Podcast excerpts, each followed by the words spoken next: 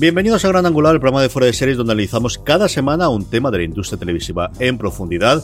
Hoy vamos a dedicarles a los True Crime Made in Spain, a los sucesos, a las series de sucesos, a las adaptaciones eh, que tenemos en nuestro país y que tanto auge han tenido, especialmente en los últimos, diría incluso que meses, iba a decir años, pero sobre todo en los últimos meses. Y para eso tengo conmigo pues a las dos expertas, yo creo que junto conmigo son las dos que más les puede gustar el género del True Crime en España. En primer lugar a María Santonja, María que hace un porrón, hablamos todas las semanas por los podcasts, pero que estuviésemos en el mismo, hacía un montón que no estábamos, ¿eh? Sí, hacía tiempo que no grabábamos. Sí, demasiado tiempo. Y ahora que has dicho lo de experta, yo misma preparando el programa pensaba, si en realidad no he visto tantos y cuando me doy cuenta digo, pues al final va a ser que sí, al final va a ser que sí que me gustan estos temitas.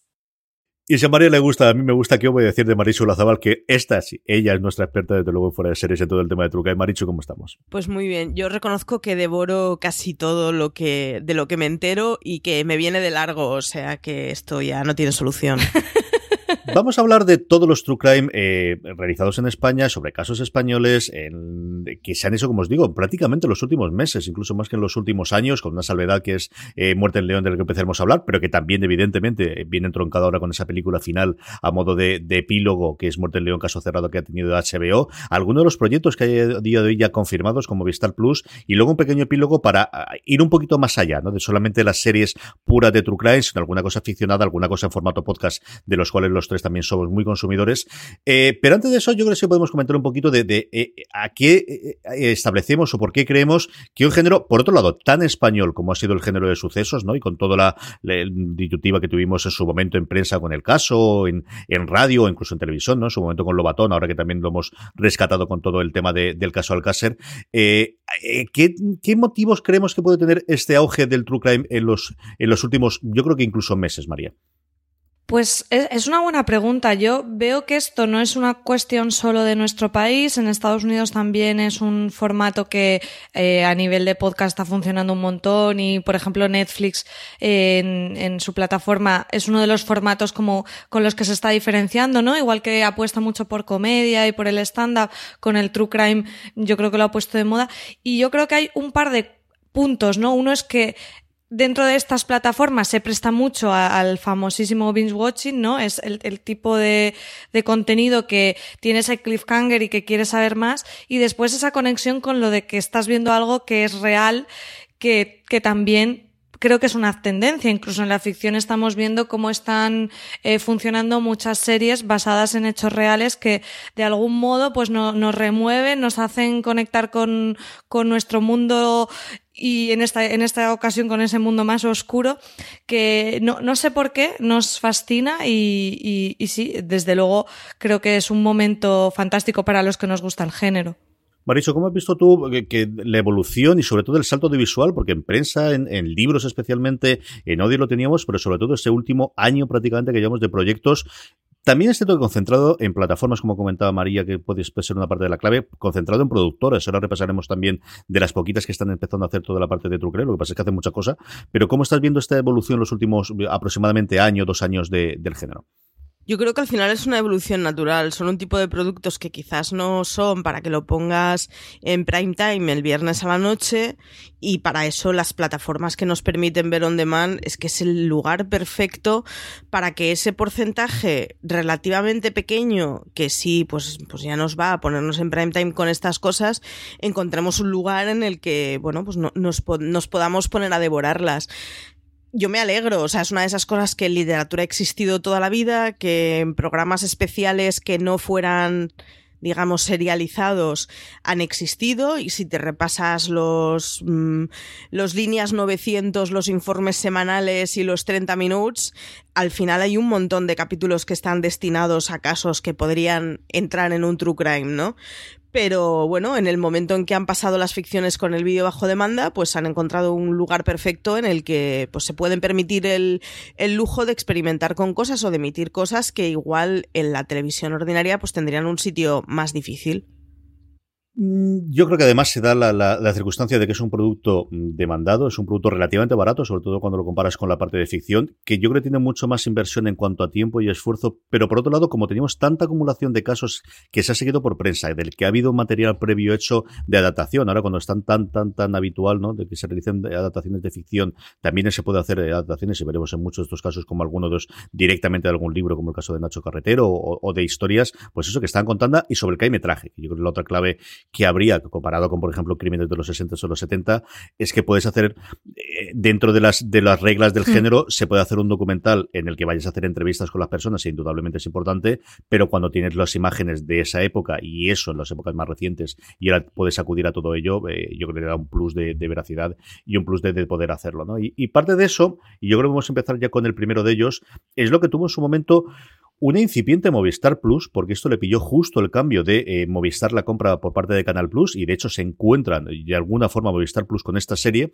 que es eh, Muerte en León, una producción de Justin Webster, eh, o de Justin Webster Production, de su productora y de su equipo creativo habitual, con Enric Bach también, que ahora va a ser, se han intercambiado los papeles, como sabemos, con el pionero, con la serie alrededor de Jesús Gil, que si no es un true crime, pues bueno, vamos a menos sobre el huevo del género, pero de alguna forma Muerte en León sí que fue algo, y yo recuerdo, María, yo no se lo recordar en esos momentos de cómo era algo que nos íbamos contando de han estrenado esto, Movistar no hizo absolutamente ninguna, ninguna promoción, a diferencia totalmente con HBO, que sí que lo ha hecho con este caso cerrado, con el que de alguna forma no sé si decepcionante, pero sí que de alguna forma quizás lo que no lo que esperábamos, pero nuevamente es otra de las cosas que tiene el género, que es es que hay lo que hay, no te puedes invitar al final porque si no te mandan más pistas y no tienen nuevas revelaciones, pues no tienen mucho más y no puedes hacer un, giro de guion a última hora. Eh, nos trajo HBO ahora en este 2019, María. Hmm. Sí, Muerte en León yo creo que ha sido el, el true crime de boca a oreja de, bueno, ¿te suena este tema del asesinato de Isabel Carrasco, presidenta de la Diputación de León? Sí, me suena las noticias, bueno, supongo que a la gente de la zona lo tiene mucho más presente, pero por ejemplo yo que estoy en Alicante, te suena de las noticias, pero sin más, no conoces el contexto. Y todos los que lo habían visto era, pues acércate que verás de la marinera la historia realmente es una es un documental que a mí me encantó, una serie que, que te atrapa y con la película que ha hecho HBO, bueno, yo creo que es más una manera de acercar la, la historia a gente que no haya visto la, la serie, porque si ya la has visto, lo que añade es más bien poco, sí que quizá te da más un sentido de cómo acabó ese, e, esa producción, ¿no? Porque al final todas, todas las series documentales tienen como su parte, como dices, de investigación o de acercarse al caso, o de intentar encontrar la verdad hasta un punto donde hasta aquí hemos llegado y, y bueno, en ese sentido, sí que te da una resolución de se llegó hasta aquí por esto, por esto, por esto. Eh, yo he visto las dos y, y, recomendaría incluso ver las dos, pero es verdad que eh, la, lo que es la serie de Movistar de 2016, pues por, una cuestión de que tiene mucho más metraje, profundiza más y a mí me parece que la historia vale la pena como para tener todos los detalles. Maricho, tú y nosotros dos junto con Alberto Rey grabamos un review eh, después de estrenarse Caso Cerrado, que además yo es un programa que recuerdo que nos pasamos muy bien, nos reímos mucho y nos lo pasamos con toda la, parte complicada que tiene el, el, True Crime, evidentemente, de hablar, pero yo es un programa que recuerdo con mucho cariño de eh, cuando lo grabamos. Ahora todo lo pasado y después de saber todos los productos que hay, eh, eh, ¿Cómo puede quedarse eh, Muerte en León y con su, epílogo con caso encerrado? ¿Qué reflexiones tienes o qué cosas distintas tienes de, cuando grabamos ese review de cuando en su momento se emitió la serie? Pues distintas, yo creo que no muchas. Eh, lo que Muerte en León tiene una cosa que es fantasía y es que mm, se presta completamente al humor negro. Y yo creo que es un. tanto la película como la serie documental permanecerán porque es uno de esos casos extraños en donde, bueno, es lo que le pasa a Justin Webster, ¿no? Que cuando ve la reacción de los españoles a carcajadas con una cosa que es, bueno, completamente dramática, que es que en un puente descerrajan a una persona, eh, pues, pues, pues claro, es que es muy surrealista, pero es una situación toda tan surrealista desde el principio. El personaje tiene ese imán y esa cosa de atracción de no poder dejar de mirarla. O sea, es, es un choque de trenes permanente. Entonces, bueno, pues es, es de estas series que yo honestamente creo que, que, perdurará mucho en el tiempo porque, porque tiene esa cosa de, de, asesinato muy mítico, de, pues oye, que se cargan a una presidenta de la Diputación que no es un anónimo, que es alguien conocido en una ciudad tan pequeña como León, y al día siguiente aparezca la pintada que apareció, pues, pues, pues claro, es que es difícil de olvidar una cosa así. Es un caso especialito. En ese, en ese review a mí me parece maravilloso y súper acertado el comentario de Alberto Rey diciendo es que ella podía ser una mala de torrente. Entonces, Totalmente. claro, como cuando tienes a un personaje así, ya toda la historia, porque todo el caso es, es muy loco decir, ¿qué narices ha pasado aquí? Y creo que tiene un punto muy chulo que, que es el, los que los true crimes se enganchan y es ese punto de, de, de surrealismo, de, de de que te dé como para la conspiración, de que te dé información, pero tampoco te da certezas en el sentido de que siempre te quedas con la sensación de que podría haber habido algo más que no, que se nos escapa. Y claro, que eso da para muchas conversaciones después de especular con las personas que, que lo hemos visto, de tú qué opinas de esto, de lo otro, eh, crees que esta estaba en el ajo o no, y, y eso da para horas. A mí es. A mí me sigue pareciendo una maravilla la, la, miniserie, la película, con todo lo que hemos comentado. Y luego yo creo que es un rara avis dentro de True Crime por el peso que tiene el, la víctima, que normalmente siempre, y es una de las grandes cosas que, se le achaca, ¿no? En su momento, desde luego, a Serial en la parte de podcast, lo pudimos también en Making a Murderer, ¿no? Que quizás es el que eh, fue el pistoletazo de salida para el auge de los True Crime en plataformas en Estados Unidos en inglés, de que al final se centran en el asesino o supuesto asesino, y ahí ya las dos tendencias de si al final toman partido por uno o lo otro, o creen que es inocente, o desde el principio entienden que lo son, o falsos acusados, o lo que ocurra. Aquí, eh, como hablamos de Muerte en León, sí, sabemos que estamos en González, sabemos que está Triana, pero al final el protagonista absoluta y total es Isabel Carrasco por encima de todo lo demás. Y yo creo que eso sí que lo convierte en un rara y algo tremendamente complicado de detener en el resto, prácticamente en todo lo que veamos en el resto, siempre se habla mucho más de la investigación, de lo que hizo el fiscal, de lo que hicieron los abogados, de lo que se hizo posteriormente, de lo que hizo la policía, lo que dejó de hacer bien la policía, los acusados, si eran de, inocentes, si no lo eran, si fuesen víctimas del sistema. Y aquí el, protagonista principal total es, es ese Carrasco, que es un personaje sencillamente apabullante y, y se nota a lo largo de todo el metraje, María. Sí, es que ya, ya digo, es que te, embelesa. Yo creo que mmm, para alguien que no haya visto Muerte en León, simplemente si, si te ponen esa imagen de Isabel Carrasco con esa gargantilla de diamantes que pone sex y te dicen, esta era la presidenta de la, de la Diputación de León y de, de esta guisa se fue a una reunión de empresarios, ya dices, pero bueno, ¿esto qué es, no? Entonces, claro, cuando tienes un personaje así, eh, ya, ya, te atrapa en la historia y es, es genial en Muerte en León porque eh, aunque te cuentan, como dices DJ, la parte del juicio y de los acusados, tienes muchas entrevistas que te hablan de quién era Isabel Carrasco. Tienes a su hermana, tienes a, a opositores políticos, a compañeros políticos, a amigos de la infancia. Entonces, eh, creo que te hacen un retrato muy detallado que al final, bueno, eh, explicar quién es alguien es, es complejo, ¿no? Pero me parece que Justin Webster aquí lo, lo consigue en el sentido que te da esa, esa visión súper amplia de muchos puntos de vista de una persona que era odiada y también venerada por muchos y, y que sufrió ese trágico final.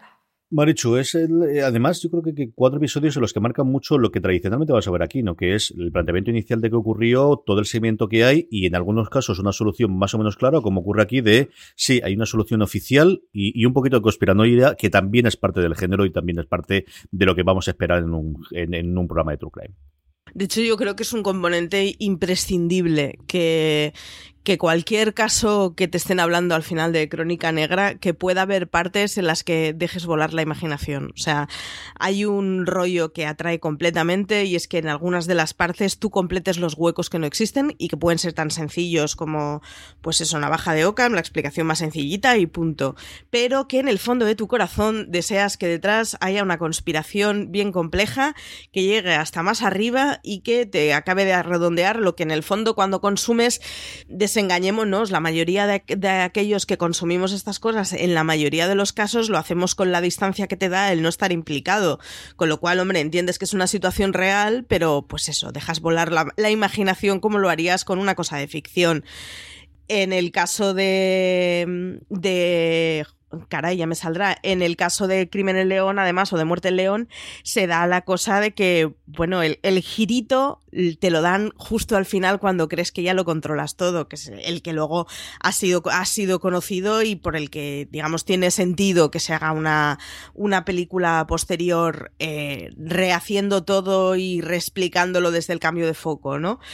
Entonces, es de estas cosas que, bueno, te da la satisfacción final de decir, ves cómo yo tenía razón y en el fondo aquí había algo que no estaba claro. Y ese, ese momento en que al público le dicen el, sí, sí, sí, sí, sí, sí, sí, estabas en lo cierto. Igual no, ¿eh? La explicación más sencilla es que fue lo que vimos, una madre que decidió que había que pegarle dos tiros y punto pelota. Pero te da un aliciente y un ingrediente complementario que es el que hace que luego en la sobremesa lo estés comentando con un montón de gente diciendo, ¿y si todo esto es un complot para sacársela de encima? Bueno, pues mm, desengañémonos, al que consume desde la distancia le resulta mucho más interesante. Un año después de, estrenar, como os digo, de, aquella forma y medio oculta y, luego desapareciendo Movistar Plus y luego retomada hace nada, unos meses por, por HBO Muerte el León, se estrenó en Antena 3 en el 2017 el caso Asunta, entre paréntesis, Operación de Núfar.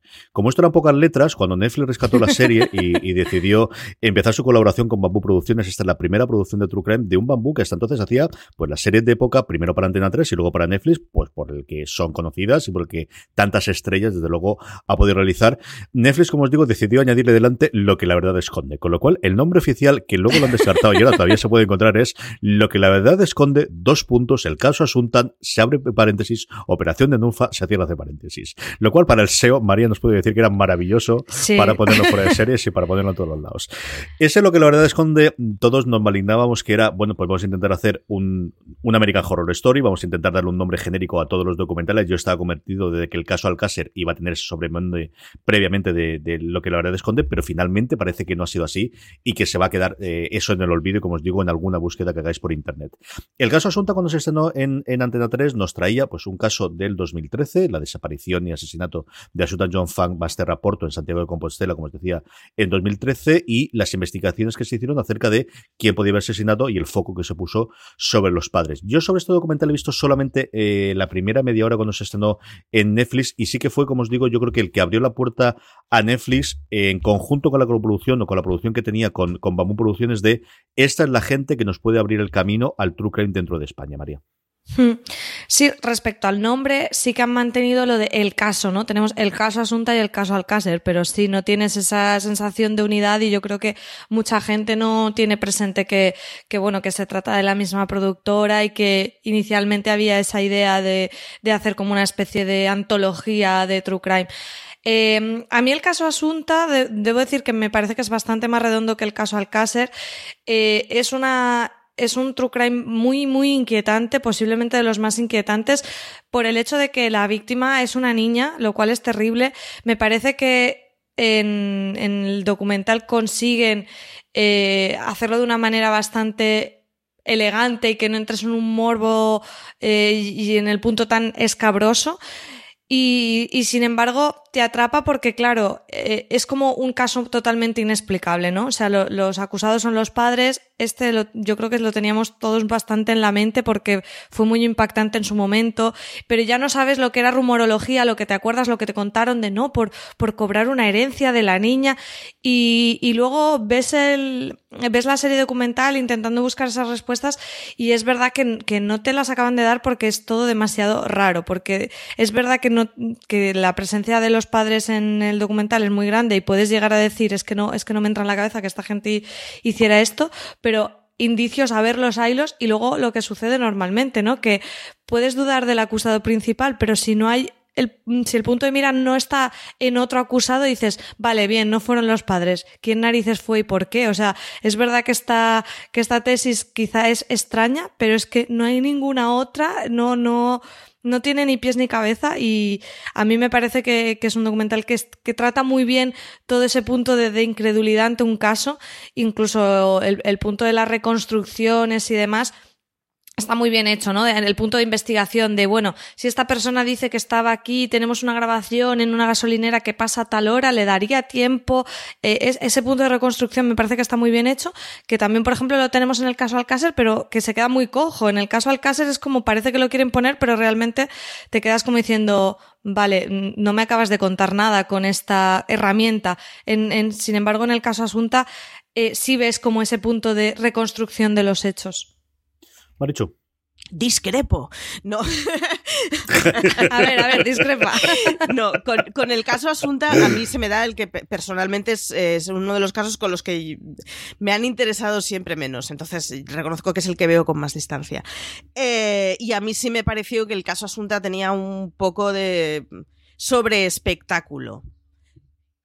Pero sí que es cierto que es que es tan maquiavélico lo que te están planteando. Además, en el caso Asunta se sumaba el componente de que la chavala era adoptada. Es decir, Voluntariamente ha habido unos padres que han peleado durante muchos años por tener una hija. Un proceso de adopción no es un proceso sencillo y es un proceso que machaca mucho el coco en muchos momentos. Y entonces se daba la, la cosa esa de decir cómo alguien que durante tanto tiempo ha tenido que destinar tanto esfuerzo a conseguir tener un crío en su casa, luego se puede siquiera plantear una cosa así. Entonces, era, es, muy terrorífico. Desde ese punto de vista, yo, yo creo que al final el que lo ve tiene permanentemente la cosa de no puede ser algo así. O sea, no, quiero aceptar que puede existir algo así. Pero a mí, honestamente, el documental me parecía que era muy, muy de espectáculo. Dicho esto, yo creo que con, con estos casos al final siempre hay una cosa de cuál es la relación que tenemos con el propio caso. Porque al final sí que es cierto que luego una vez hablas, por ejemplo, con Álvaro Nieva, que es un poco hater del, del caso Alcácer, eh, te destripa una serie de cosas que después tienes toda la razón, pero aún así, pues me ha gustado más que el caso Asunta. Pues no lo puedo hacer nada. Tengo una relación con el caso que es distinta, que es más cercana y que hace que me enganche. Y esto en el True Crime tiene un componente muy importante. Y es que te estás viendo una historia con la que tú ya en muchos de esos casos tú ya tienes una cierta relación con lo que te están explicando. Los, que pasan en Estados Unidos nos pasa mucho menos porque es normal que nos suenen menos los casos.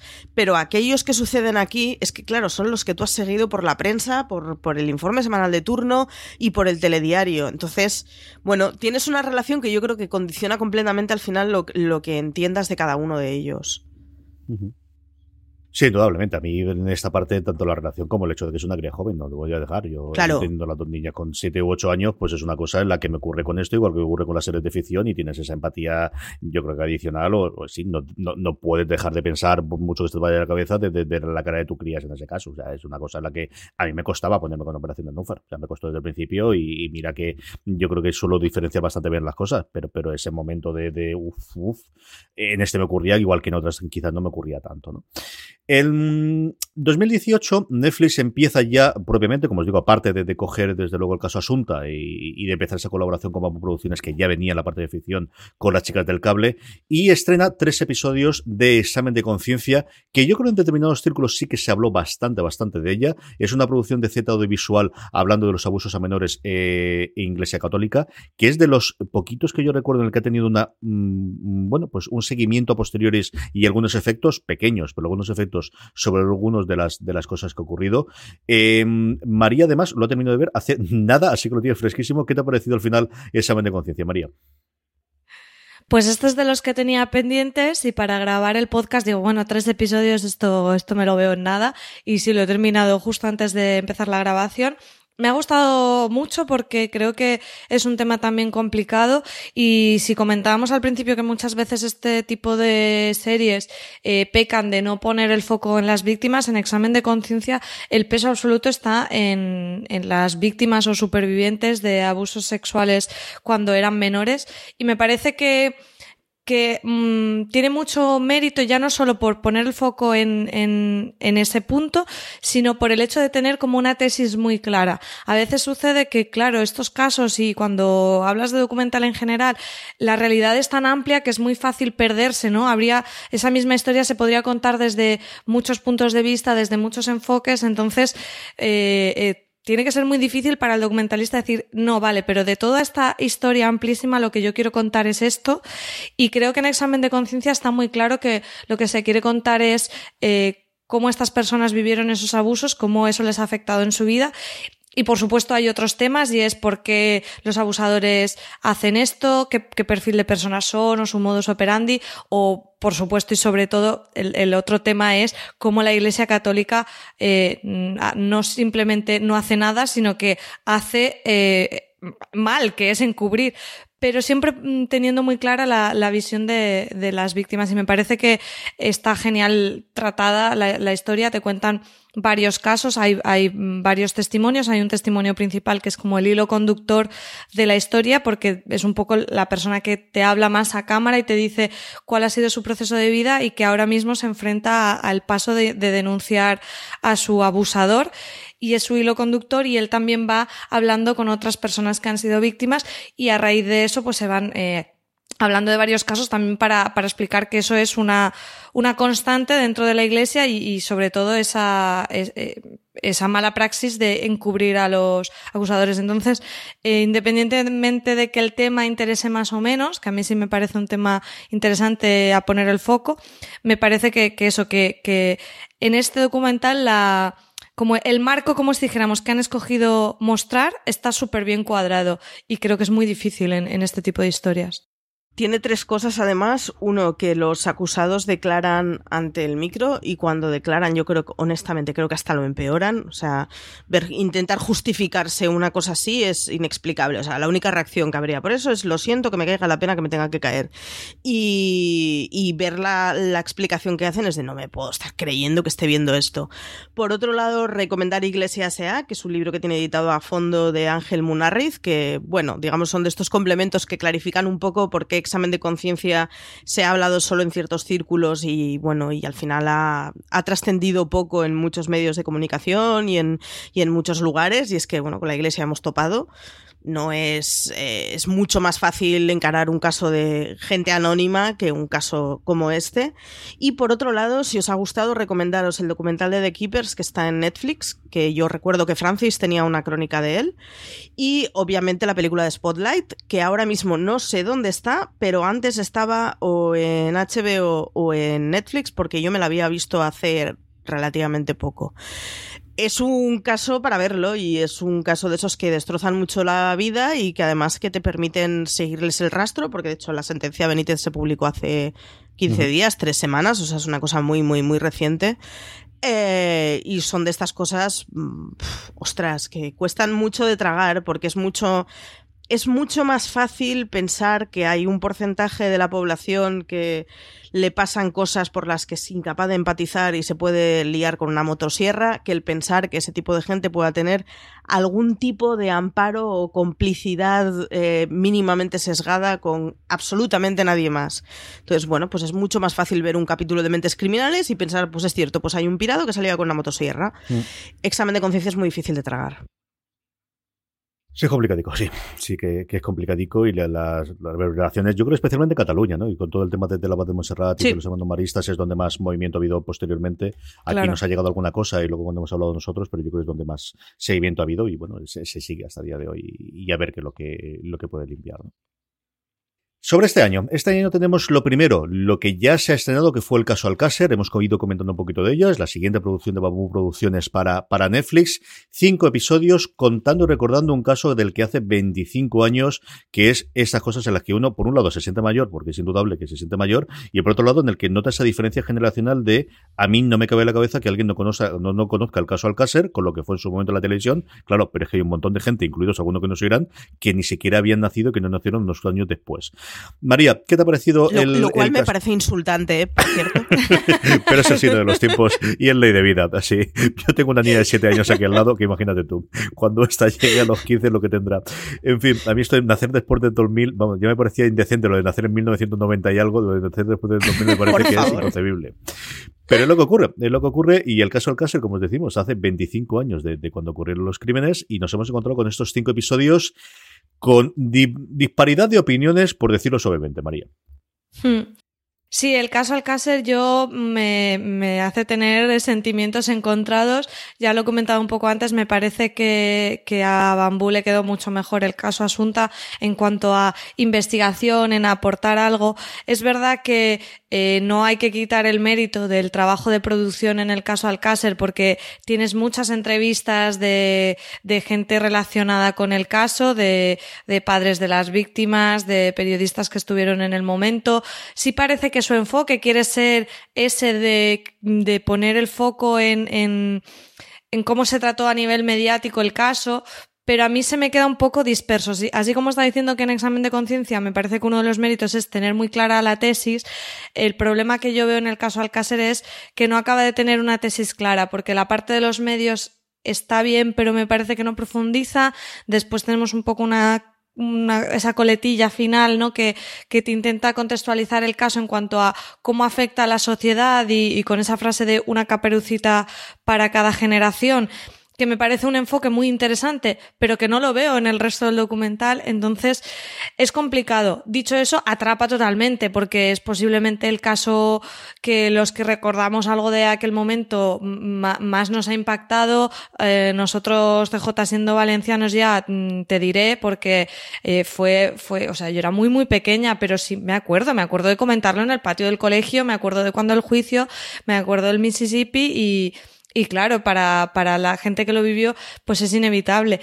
Pero como documental en sí, sí, sí me parece que no. Que, mi pregunta, y, volviendo a, a la columna de, de Álvaro que comentaba Marichu, es ¿para qué ahora el documental? No, no creo que aporte nada en cuanto a investigación y sí podría ser muy interesante esa mirada en 2019, 25 años después, pero me parece que se les ha ido un poco, ¿no? De que no han sabido encajar esa tesis de esa mirada social desde los ojos de ahora a esa historia del pasado o cómo nos ha podido afectar. Mm, a mí se me ha quedado un poco ahí en tierra de nadie. Marichu. Eh, no, a mí creo que tienes toda la razón en absolutamente todo lo que dices, María. O sea, mm, y me pasa lo mismo cuando hablo con Álvaro del tema. Creo que es un documental que tiene más sombras que luces y que hay cosas que le falta un poco de orden y concierto y se le nota y peca de muchos sesgos, peca de querer meterse en muchos barrizales sin acabar de aclarar por qué. Tiene, ya lo comenté cuando grabamos eh, la review del caso, que ahora me vas a dar una colleja, María, y con toda la razón, porque cuando grabamos... No, saldrá esta misma semana. Vale, cuando grabamos aparece el día de emisión y nunca lo miro, o sea, fatal, muy mal. Nada, lo tendrán los oyentes. Esta semana tendremos todo dedicado a, a, temas así escabrosillos un poco y el review de esta semana será el del caso Alcácer que lo podrán escuchar en detalle. Fuera de serie veraniego y fresquito, ya sabéis, esto Tal cual, optimismo 24-7. Llevo yo dos días de grabaciones que ayer se lo comentaba a unos amigos y estaban en plan, joder, vas a acabar, vamos, necesitando el pan para dormir. No, pues luego me vas a mandar a mí las facturas del psicólogo Marichu por ponerte estas grabaciones. El problema encima es que me gusta, que es lo más terrorífico del tema. Eh, no, no, es, un documental que tiene, tiene mucho sesgo, tiene mucha cosa, y ayer lo comentaba cuando grabábamos, tiene toda una lectura de cómo, cómo decide plantear los focos, los planos y las luces, que es, bueno, pues, chico, igual no hacía falta y basta con explicitar más tu tesis como hacía examen de conciencia, no hace falta intentar ir por cosas más elaboradas, porque al final parece que estás intentando manipular al público y no es agradable cuando te tienes esa sensación. Dicho esto, creo que es un caso que está bien recordarlo absolutamente siempre, que han quedado 20.000 cosas que se podrían haber explicado y que, que el próximo que hagan yo lo seguiré devorando. Creo que tenéis toda la razón aquellos que hacéis una crítica del documental, pero también creo que es uno de esos casos que solo por el propio caso y por el hecho de que marcó completamente a una generación es como hay una serie de crímenes en los que nunca me parece fuera de momento para hablar de ellos aunque no vengan al caso y el crimen de Alcácer me parece que es uno de ellos. Apuesto, o sea, aprovecho para recomendar que ya lo recomendé grabando el podcast eh, de todo lo que se publicó de Alcácer, o de casi todo lo que se ha publicado de Alcácer, eh, mucho de ello, bueno, mm, eh, es un poco así, asa. Lo podéis localizar absolutamente todo, lo que ha llegado a editorial y lo que no ha llegado por editorial por internet, y ya a partir de aquí apañaros la vida si queréis.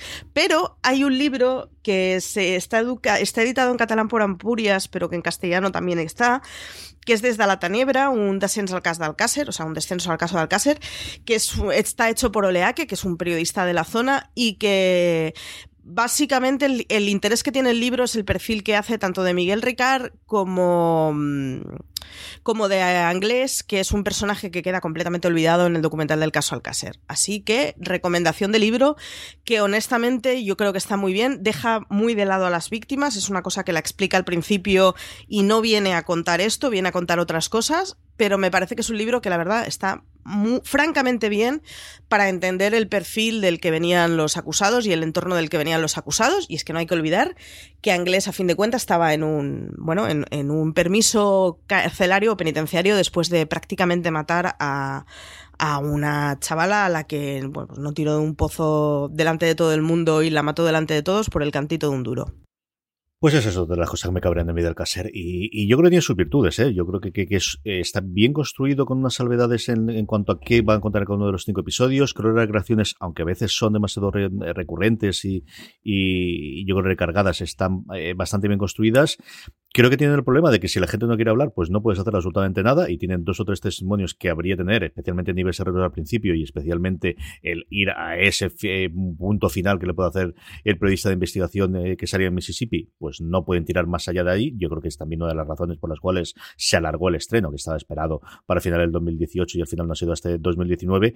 A mí tiene dos cosas que eh, como os digo, siendo un documental que vi rapidísimamente, que es de las series que más rápido he visto en, a lo largo de todo este año, o sea que eso lo tiene, o sea, eso es totalmente innegable y al final es por la cercanía al caso que comentaba antes María, yo recuerdo perfectamente eso, yo no era espectador del Mississippi posteriormente, ni lo fui de Herrero en su momento, pero se hablaba alrededor mío, o sea, yo tenía 15 años cuando esto ocurrió, se hablaba en el instituto, se habló después en la universidad, se hizo todo ese seguimiento y, y no os digo que sean como las series de ahora y yo jamás he visto casi nunca el programa de entretenimiento de la noche, pero te llegaban de una forma o de otra, no puedes escapar de eso de, en la época. Yo sí que creo que nuevamente olvida a las víctimas como siempre ha ocurrido con el caso Alcácer. Al final nunca hemos tenido la idea de quién eran estas tres niñas y qué le hacía diferente una de otra, más allá de los padres que tienen una o los padres que tenían otra. Eso es una, pero bueno, quizás no se podía hacer o, o, no había forma, pero yo creo que aquí tampoco lo consiguen. Y luego a mí me cabrearon los últimos 15 minutos, no porque lo hiciesen, sino porque creo que era una buena reflexión que podía tener un episodio como mínimo. O no cuentas absolutamente nada, o no dices absolutamente nada de lo que vas a hacer los últimos 15 minutos, de decir esto es la explicación de cómo ha ido la tendencia social y en materia de género los últimos 20 años de España, o si te vas a meter en ese fregado, que yo creo que te puedes meter honestamente para meterte en ese fregado, entonces te tienes que dedicarle un episodio como mínimo para irme contando cómo ha ido toda esa evolución, cómo han cambiado las leyes, o han dejado de cambiar y cómo eso puede afectar. Y eso es lo que yo le echo en cara, a mí me cabreó. Da mucha rabia además porque es de, si te has dado cuenta, si lo has visto, si me lo has contado, o sea, has visto perfectamente que ahí había un tema. ¿Por qué no haces que la novedad de tu documental sea precisamente encararlo desde una mirada más, maruda, más madura de 25 años después que ha pasado con toda esta historia? Es como, joda, mucha pena el si es que lo tenías delante, ¿por qué no lo has hecho, no? Da rabia, da rabia sobre todo porque da la sensación de que se quiere apropiar de, digamos, de un tema popular, digámoslo así, eh, muy a toro pasado y da mucha rabia. A mí de verdad es lo único que me cabreó. Me cabrearon los últimos 10 minutos, me cabrearon en mucho, mucho, mucho. En fin, esto es lo que tenemos en la casa que el último se ha estrenado, porque lo que se está estrenando cuando estamos grabando este programa es El Pionero, la primera producción de HBO España, que, al final todo queda conocido cuando llega la ficción, pero la que va a quedar en su momento para los anales como primera producción, dejando aparte la película de Muerte en León, es la nueva colaboración que tienen con el equipo, con, con JWP, que es la productora de Justin Webster. En este caso, quien coge las riendas es Enric Bach, su colaborador habitual, y se intercambian los papeles, porque es un proyecto que Enric lleva mucho tiempo queriendo hacer, que es hablar sobre la figura de Jesús Gil. Nuevamente, volvemos a cuando yo era joven y prometía, volvemos a hablar a el, alguien que lo fue todo en el final del franquismo y especialmente, pues eso, en esos momentos de la democracia, de la caída del felipismo, en el que se buscaba una alternativa con sus movimientos políticos con el Gil en, en Andalucía, con sus movimientos en el Atlético de Madrid. Se ha estrenado cuando estamos grabando uno o dos episodios. María, tú sí que has podido ver alguna cosa de él, ¿no? Sí, yo he podido ver el primero, estoy deseando ver los tres que me quedan. He visto el primer episodio del Pionero y me ha encantado, me parece una absoluta maravilla. Al final eh, tenemos también a la productora de Justin Webster y me parece que es impecable. O sea, aquí tenemos a todo el mundo. Si hablamos de la complejidad de producción, pues es que aquí se lo han currado un montón. Tenemos a los dos hermanos de Gil, a, a sus tres hijos. Eh, es que todas las personas que podían estar están, eh, la factura es impecable y es que la historia es fascinante y tiene ese punto de true crime de, bueno, sí, yo recuerdo la figura de Jesús Gil, eh, sí, de, de presidente de del club de fútbol, de político, una cosa así muy vaga, pero por ejemplo yo la parte de la etapa franquista no la conocía y cuando de repente te ponen esto, te explota la cabeza y dices, a ver, que este tío viene de aquí y luego pasó todo lo de después, es que esa, esa forma de ir ordenándote la historia con incluso esos cliffhangers que, que no son un cliffhanger porque te vayan a decir algo eh, em, súper revelador, sino por frases lapidarias, por todo ese material de archivo, ¿no? Que comentaba este J, que también puede ser una buena explicación del auge del género, de que ya empezamos a tener casos que tienen 25 años de los que hay material. Claro, aquí de Jesús Gil hay millones de entrevistas. Es, es fascinante. Yo sé que hay gente que a lo mejor le da un poco de pereza decir, bueno, de Jesús Gil, al final es una historia que como personaje es muy interesante y después que tiene el valor añadido de, si bien estamos hablando de este personaje, pero estamos hablando también de un momento de la historia de nuestro país. O sea, eso eh, es lo interesante cuando estos esto trasciende, igual que hablábamos en un examen de conciencia, sí, estamos hablando de estas víctimas en concreto y de estos abusadores en concreto, pero la historia que te estoy contando es más grande, es de, de, de una actitud en la Iglesia Católica. Aquí nos pasa lo mismo, aquí hablamos de cómo funcionaba la política en este país durante una época, cómo funcionaba todo el tema de la, de, de la promoción inmobiliaria que luego ha sido tan, tan importante en el devenir de España. Entonces, a mí eso me parece absolutamente fascinante, que te atrapa y, que el pionero me parece que, que ha sido un, una manera de dar un puñetazo en la mesa de decir, aquí estamos, somos HBO España, me ha encantado. Maricho, me ha puesto los dientes largos. Además, la gente de HBO España ha tenido el, el, el, buen hacer, porque esto hay que reconocerse, lo que, HBO hacer las cosas bien cuando las quiere hacer bien. Y oye, esto de estrenarme la serie el día de mi cumpleaños es todo un detalle que yo tengo que agradecerles de aquí. HBO España, el 7 de julio tendremos el primero. Yo estoy loco por ver esto, Maricho. Yo estoy enfadadísima porque del 7 al 14 de julio estoy aislada entre arrozales y no hago más que oír a gente decir qué maravilloso es el primer episodio. Así que me veo eh, localizando el equivalente a un Starbucks en el sur del Tarragona, lo que sea que tenga wifi gratis que me permita verlo. Estoy rabiosísima. Así que nada, me muero de ganas de verlo. Es que no, no, no.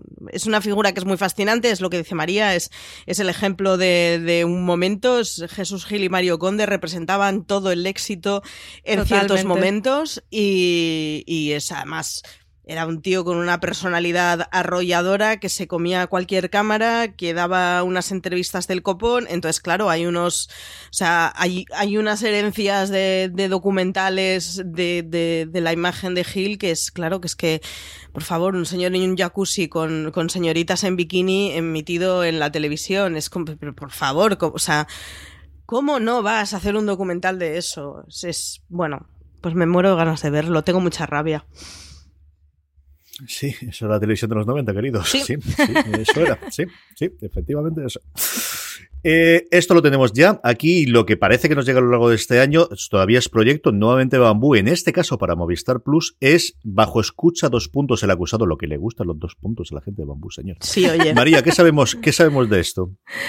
Eh, pues de momento se sabe poquito. Es un proyecto que el director será Isaac y la Cuesta y, y, y, se sabe muy poco. Es un, es un caso que, como dices, también llevará Bambú, que se está especializando en, en true crime. Eh, eh, es una combinación curiosa, lo de los vestidos de época y el true crime.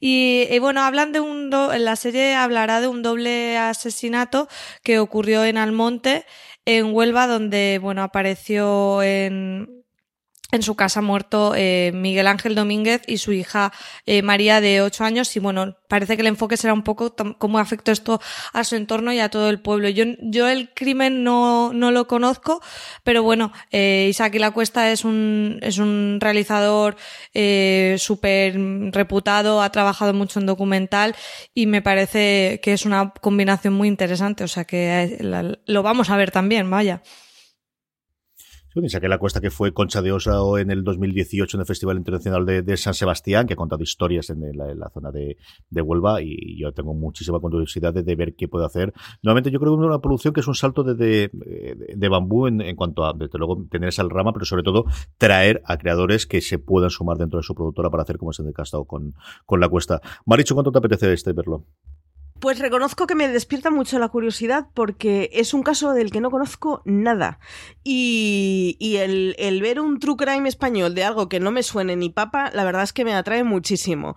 Y bueno, es, si es que lo acabaré viendo, si es que si es true crime, me lo veré el mismo día que salga, pues nada. Es lo que hay. Nos despertaremos antes o fingiremos que ese día nos hemos quedado incomunicados de la faz de la Tierra y, y lo veremos del tirón. Es que es lo que hay.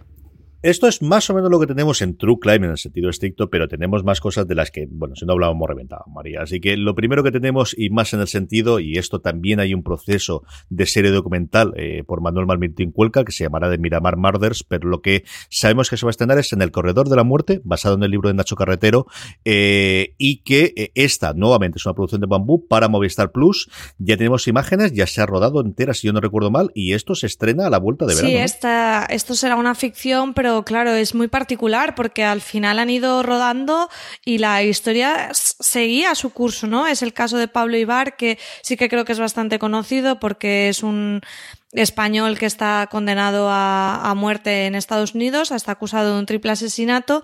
Y bueno, es de estos casos complicados porque bueno, hay unas imágenes, pero de, de, la época en que fue el asesinato, imágenes de una cámara de vigilancia que se ve de aquella manera, donde parece ser que pudiera ser él, eh, que pasó esto en, en Florida en el 94, el el asesino y, y bueno, ahí, está, lleva un montón de años allí, en la ficción lo interpretará Miguel Ángel Silvestre y a mí me interesa mucho ver eh, cómo han llevado este caso a la ficción, sobre todo eso, cuando es un caso que, que está todavía eh, todavía hay juicios, todavía, de hecho, Manuel Martín Cuenca sigue con el proceso de, del documental y me parece muy interesante ver cómo lo han abordado. Y de hecho será muy chulo. Eh, espero que se, mm, que se estrenen más o menos juntas para poder ver un poco cómo lo han abordado desde la ficción y desde el documental. Creo que puede ser un ejercicio muy chulo que se retroalimente. Y ya para el que quiera más, es que la propia serie de Movistar está basada en un libro de Nacho Carretero que todos recordaremos por Fariña, en el que habla de, todo el caso y de la investigación. O sea que vamos, aquí, si este caso nos interesa, tendremos documentación para rato. Algo me ha dicho, como comentaba María, que, hemos tenido novedades sobre, sobre la marcha conforme se iba eh, rodando prácticamente la, ficción acerca de, esa última apelación que había tenido la familia y, el propio Pablo Ibar y a un Miguel Ángel Silvestre del que ya hemos visto imágenes, que mira que a mí es un, tío que me gusta mucho. A ver qué nos trae esta, esta miniserie de Movistar Plus ahora a la vuelta de verano. A ver qué nos trae. Es un, es, es un caso además que se puede seguir. Nacho Carretero suele actualizar en su propia cuenta cada poco tiempo y hay una cuenta, digamos, oficial de apoyo a Pablo Ibar que está hecha por gente de su entorno y que tiene las últimas noticias. O sea que es de esos casos que se pueden ir siguiendo en, directo. Pablo Ibar, que además, como curiosidad, acordaros que lo primero que se supo del caso es que habían acusado al sobrino de Urtain en Estados Unidos es verdad. de matar a una pareja. Y, y nos llegó el caso, o sea, empezamos a hablar digamos, tenía dos cosas y es un español que ha sido condenado en Estados Unidos y por otro lado el sobrino de Urtain. Es que Sí, sí, es, un caso de estos que llaman mucho la curiosidad, y que yo reconozco que es uno de los poquitos casos en los que me cuesta mucho distanciarme y me niego a pensar que pueda ser eh, culpable.